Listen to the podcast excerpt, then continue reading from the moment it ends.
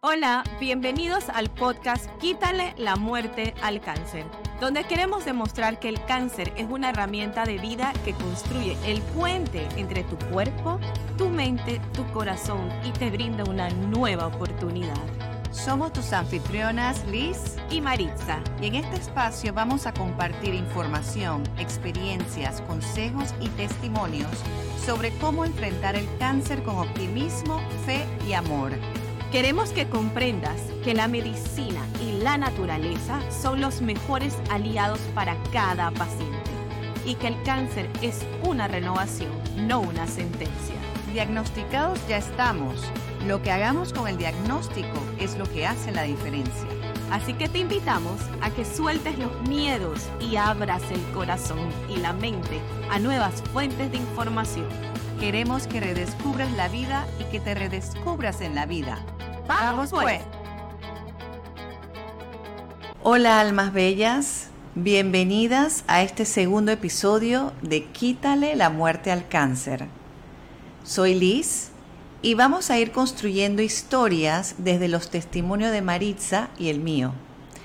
En el primer episodio te dejé mi historia y hoy vamos a acompañar a Maritza, quien nos va a contar cómo fue su proceso con el diagnóstico de cáncer. Hola Maritza, ¿cómo estás? Hola Liz, bien, emocionada, llena de alegría por este, por este episodio y porque ya es nuestro segundo podcast. Así que imagínate. Bueno, bienvenida oficialmente a nuestro segundo episodio del podcast. Y hoy tú eres la protagonista de este episodio y queremos que nos cuentes cómo te sentiste con el diagnóstico que recibiste de cáncer fatal. Realmente te voy a decir algo, fue como una sorpresa. Yo lo describo que yo estaba de cuerpo presente y mente ausente. Realmente esa es lo que, la manera en que yo puedo describir que fue el momento cuando recibí el diagnóstico. Les cuento un poquito. En el, en el mes de enero yo me había hecho todos los exámenes, mamografía, Papa Nicolau, todo, todo, todo mi chequeo médico y estaba todo súper bien, todo bien. En el mes de febrero me caigo y me doy un golpe en el seno y bueno, mi mamá insiste que me vaya a ver al médico porque justo me sale una espinilla en la axila. Y mi mamá me decía, todas las espinillas tienen que ver con las mamas, debes ir a revisarte, debes ir a verte. Y yo le decía, no, mami, no, si ya me fui a chequear, en enero todo estaba bien, el doctor dijo que esa espinilla no tenía nada que ver. Así que yo no le daba crédito a que era un aviso de algo. Pero bueno, como me caigo, estaba el golpe, dije, bueno, está bien, vamos a ir de vuelta. Voy al médico, él me empieza a revisar y bueno, empezó la montaña rusa de exámenes, médicos, revisiones, etcétera, y hasta que el momento donde, donde me dicen que definitivamente había un tumor y que ese tumor había que retirarlo. Y me empiezan a explicar toda la información, pero yo no la captaba, realmente yo no la captaba. Y de hecho, te cuento más, yo recibí el examen, yo lo abrí, busqué en Google lo que decía y en Google no decía nada, ¿cómo te digo? Nada concluyente. Y ahí es donde yo digo lo que es el poder de la negación. Porque entre la negación, la ignorancia, la inocencia, porque es mucho de lo que se junta en ese momento, pues yo no sabía, yo no comprendía qué era lo que tenía. Para mí era un quiste y punto. Y eso fue a las 2 y 45 de la tarde que retiré el examen, empecé a googlear y a las 7 y 45 de la noche mi vida empezó a cambiar completamente. O sea, fue en cuestión de horas. Y fueron muchas emociones, Liz. y, y almas bellas, les digo. Fue una montaña rusa de emociones. Las viví todas. El enojo, la rabia, la ira, la tristeza, la desolación, el abandono. Todo, todo, todo lo pasé, sinceramente, y, no me ha quedado ninguna, ninguna, ninguna por experimentar. Y, me siento feliz de haberlas experimentado, la verdad. Exacto, sí, es que ahora que tú hablas de la montaña rusa, sí, es totalmente una montaña rusa, muchas emociones juntas, el tema del enojo, porque yo, la rabia, Pero bueno, algo me llama la atención, ese tema de que no salías del shock y eh, estabas en constante investigación. Pero ¿cuál, es, ¿cuál fue ese diagnóstico exactamente que te dijeron? el nombre, si te acuerdas o si lo, lo, quieres compartir. Sí, claro que sí. Mira, cáncer de mama grado 2, carcinoma ductual. Y te digo algo, me acuerdo ahora, porque he vuelto a leer los papeles, pero te digo la verdad, nunca, nunca, nunca me aprendí bajo nada, nada, nada el nombre y nunca tampoco me aprendí el nombre de los tratamientos. Porque para mí, y, mira esto, para mí era algo que estaba allí que había que retirar, porque las opciones eran, primero haces tratamiento y posteriormente a eso te operamos. O te operamos. Entonces yo le decía a mi médico, usted discúlpeme, yo no puedo, a mí me gustan los resultados. Entonces, como me gustan los resultados y esa es mi personalidad, realmente yo no puedo ir en contra mía. Yo no puedo vivir un año y medio o dos años pensando de que ahí está este alien dentro de mí y él va a tomar fuerza y yo que pude haberlo evitado en el inicio, pues no lo hice. Así que mejor vamos a la operación. Entonces, y yo hasta ahí dije, bueno, perfecto, ya yo sé que es cáncer pues me operan y con que me operen no me van a hacer ningún tratamiento. Ojo, porque yo me la robaba y yo apostaba de que me operaban y hasta ahí llegaba la historia. Entonces, y no iba a haber tratamiento, no iba a haber nada. Entonces, te puedes imaginar, me operan, obviamente deben hacer una mastectomía radical por el lugar donde estaba puesto el carcinoma, que era justo imagínate, en la aureola donde están los conductos mamarios. Entonces, eh, bueno, había que retirarlo todo, o sea, no era una opción, no había opción de que, que si me cortaban, que, que, si era un cuarto o cuarto cuadrante, no, nada. Era mastectomía. Era mastectomía radical, era la única solución. Y la verdad que le pregunté a dos personas que en mi en ese momento yo conocía con cáncer y una me dijo, ay Maritza, no seas tan invasiva, imagínate vivir con eso, o sea, una cicatriz, vas a estar mutilada, ay no, yo no lo haría, eh, de verdad yo nunca lo hice, yo prefería hacerme todos los tratamientos y esperar y, y bueno, esa persona hoy en día ha pasado por cuatro cánceres también, entonces y yo decía, bueno, esto no va con mi personalidad, esta no soy yo. Y la otra persona me recomienda y me dice, mira, sinceramente yo salí de todo, hice todo porque eso me daba paz. Entonces yo puse en una balanza con mi personalidad, eh, lo que a mí me daba paz, lo que a mí me daba tranquilidad, y lo conversé abiertamente con mi familia. Yo les decía, esto es lo que yo siento, esto es lo que yo considero que es lo más importante. Y la verdad que después lo estético se verá. Pero ahorita lo importante es la salud y la sanación completa y total.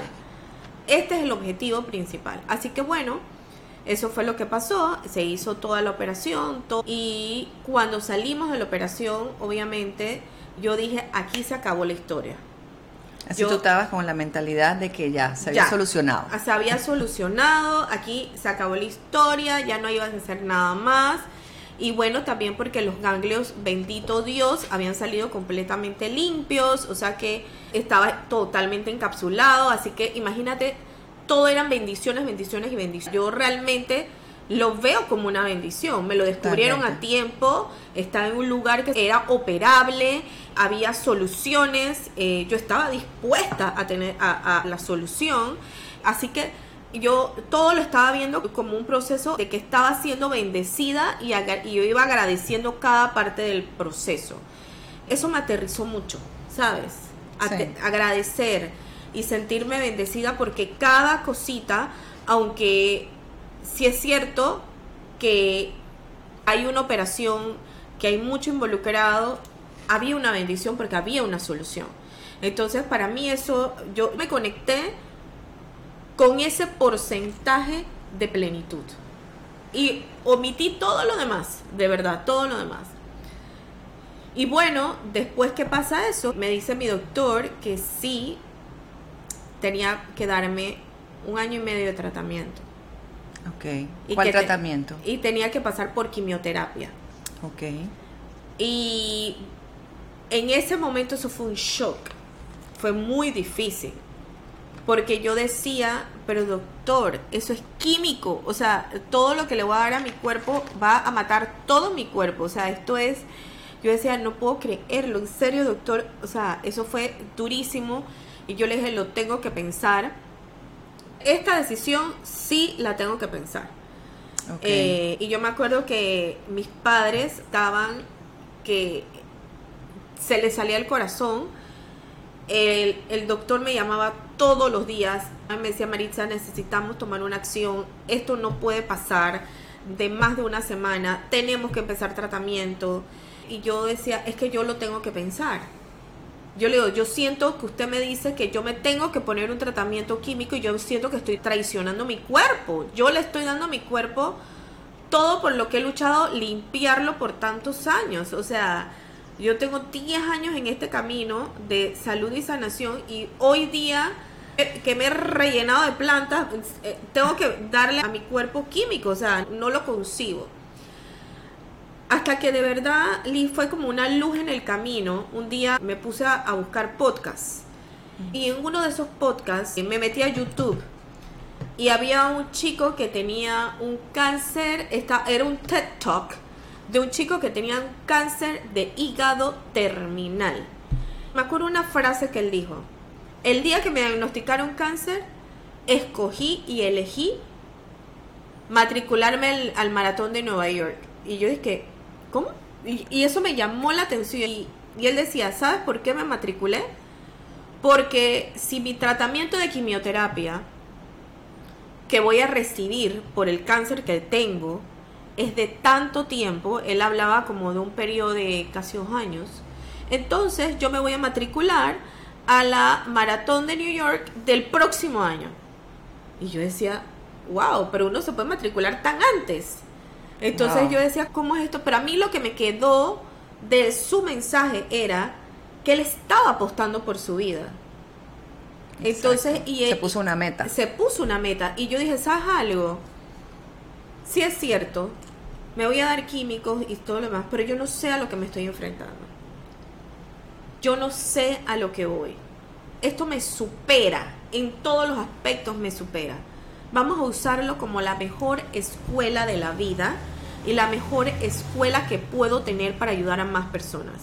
No va a haber un libro, no va a haber un profesor, no va a haber una academia que me pueda dar la información que yo estoy viviendo de primera mano. Entonces, si yo no paso por el proceso, sino que solo quiero el resultado, no estoy haciendo el trabajo.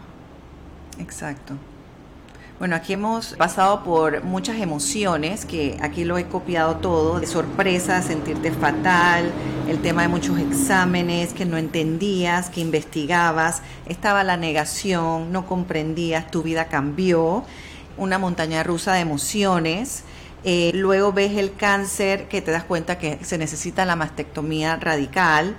Y, y luego te das cuenta de la paz, que la paz es un elemento muy importante para escoger el camino que uno quiere. 100%. Porque uno debe sentir paz en el tratamiento que uno esté. 100%. Ya sea 100%. quimio, ya sea otro tratamiento, ya sea la operación. Obviamente hay que hacer caso a los médicos, pero hay que sentir esa paz. Totalmente.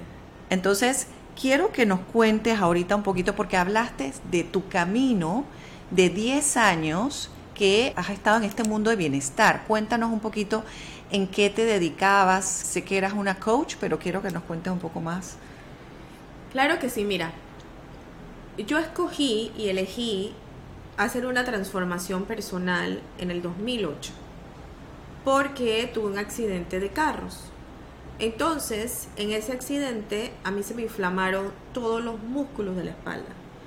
Pero lo que realmente había detrás eran emociones contenidas y un intestino completamente inflamado. Esto se los puedo decir yo hoy de esta manera tan simple y tan fácil, después de haber estudiado tanto, de haber sido yo mi propio caso de estudio, de haber ido pasando de una persona que tomaba medicamento para todo para todo, ¿ok? Me dolía la uña, tomaba un medicamento. Me tenía sinusitis, tomaba un medicamento. Necesitaba despertarme, tomaba un medicamento. Necesitaba, eh, o sea, era una, una farmacia andante. Entonces, ¿qué pasaba? Imagínense que yo me iba de viaje y mi necesidad la mitad eran medicinas. Hoy yo me voy de viaje y no hay una sola medicina. O sea, así de simple es esta historia. Vitamina C, es puro suplemento lo que hay. Entonces, bueno, yo en ese momento, el médico que me atendió muy sabiamente dijo, bueno, o haces un cambio o simplemente vas a ir de operación a operación. Y yo dije, pues, voy, elijo cambiar. Entonces, como no lo sabía hacer sola, simplemente decidí ponerme a estudiar y empecé todo lo que es este camino de salud y sanación. Primero empecé a estudiar combinación de alimentos, luego de ahí empecé a estudiar trofología, que es la ingesta y combinación adecuada de los alimentos para prevenir y sanar enfermedades. Luego de ahí empecé con la fermentación de alimentos para poder crear probióticos a través de los alimentos. Y en base a todo esto iba tomando cursos y me iba formando como terapeuta neuroemocional, ¿ok? Ok. ¿Qué pasaba durante todo este camino? Yo iba adquiriendo conocimientos, iba sumando conocimientos y obviamente yo los iba aplicando a mi día a día y se fue dando esta transformación. Les puedo decir que, como les dije, eh, que hago la anécdota del neceser, que era la mitad medicinas, ahora realmente hay cero medicina, simplemente lo que hay es homeopatía, eh, suplementos, porque eso es realmente lo que creo. Por ende, se pueden imaginar, como les acabo de decir, que me digan que había que eh, tener este tratamiento era muy fuerte para mí. Así que yo simplemente, pues, me agarré de mis 10 años de experiencia y dije, mi cuerpo está preparado para recibir esto. Ok, o sea que tú siendo una coach de alimentación emocional y una trofóloga para prevenir y sanar enfermedades, ¿cómo pudiste recibir este diagnóstico? Porque uno diría, eres una persona muy sana, como pasa muchas veces, hey, soy súper sana, hago ejercicio, como bien, ¿por qué me da el cáncer? Entonces, cuéntanos cómo lo recibiste. Bueno, por eso te digo, primero me dio mucha vergüenza, me dio mucho dolor en el corazón, me sentía que estaba heartbroken, o sea, con el corazón roto, y Después comprendí que 10 años de mi vida se lo había dedicado a fortalecer mi cuerpo para que pudiera pasar este proceso. Y que esto era simplemente una nueva misión de vida para reformular hacia dónde iba. Pero vuelvo al punto, tuve que pasar por un corazón roto, tuve que levantarme de ese corazón roto y abrazar el corazón roto para entender lo que había pasado y comprenderlo eso es importante. Eso es clave, la comprensión. Comprensión. Y me encantó lo que dijiste, que verlo como una escuela de vida. 100%, 100%. Entonces cuéntanos dos situaciones difíciles que viviste con el tratamiento. Muy duro fue en el momento donde se me cayó el cabello. Ahí fue donde realmente yo conecté con todas las emociones que había dejado de lado y en otros episodios después se los contaré y la segunda fue aprender a vivir con el dolor físico de la neuropatía que me dieron los tratamientos. Eso era muy difícil. Saber qué acciones tenía que tomar, cómo llevar ese día a día. Yo sentía que mi cuerpo se quebraba realmente. Y vivir ese día a día fueron dos situaciones muy fuertes de gran, pero gran aprendizaje. Qué belleza. Bueno, para ir cerrando este segundo episodio, eh, ¿qué recomiendas a la persona que recibe un diagnóstico de cáncer? Lo que te voy a decir tal vez te va a sonar un poco disruptivo, pero es una realidad.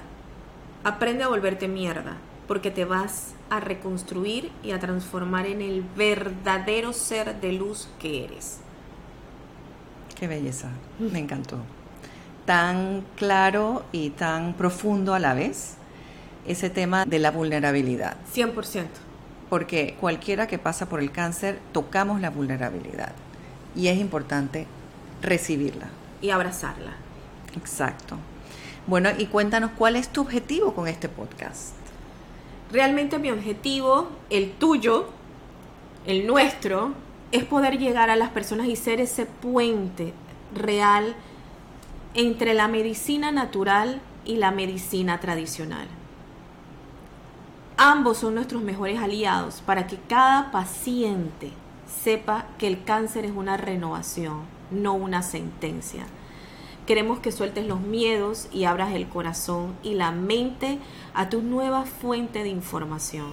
Queremos que redescubras la vida y más allá que te redescubras tú en esta nueva etapa de vida. Y así terminamos este segundo episodio contando la historia de Maritza. Ya yo hablé de mi historia, si no lo has escuchado, ve hacia atrás, hacia el primer episodio para escuchar cómo yo también recibí ese diagnóstico de cáncer. Y bueno, síguenos, acompáñanos en este camino de transformación y sanación. Hasta el próximo episodio. Bye. Chao, almas bellas. Y así llegamos al final de este episodio de Quítale la muerte al cáncer, el podcast donde te acompañamos en tu proceso de sanación y transformación.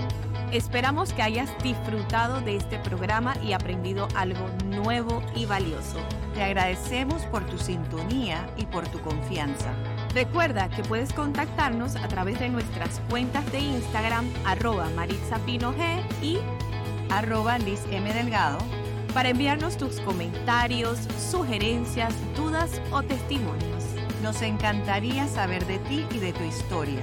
Te invitamos a que nos recomiendes con tus amigos y familiares. Así nos ayudas a llegar a más personas que necesitan escuchar este mensaje de esperanza y fortaleza. Hasta la próxima. Te deseamos lo mejor y recuerda, el cáncer no es el final, es el comienzo de una nueva vida.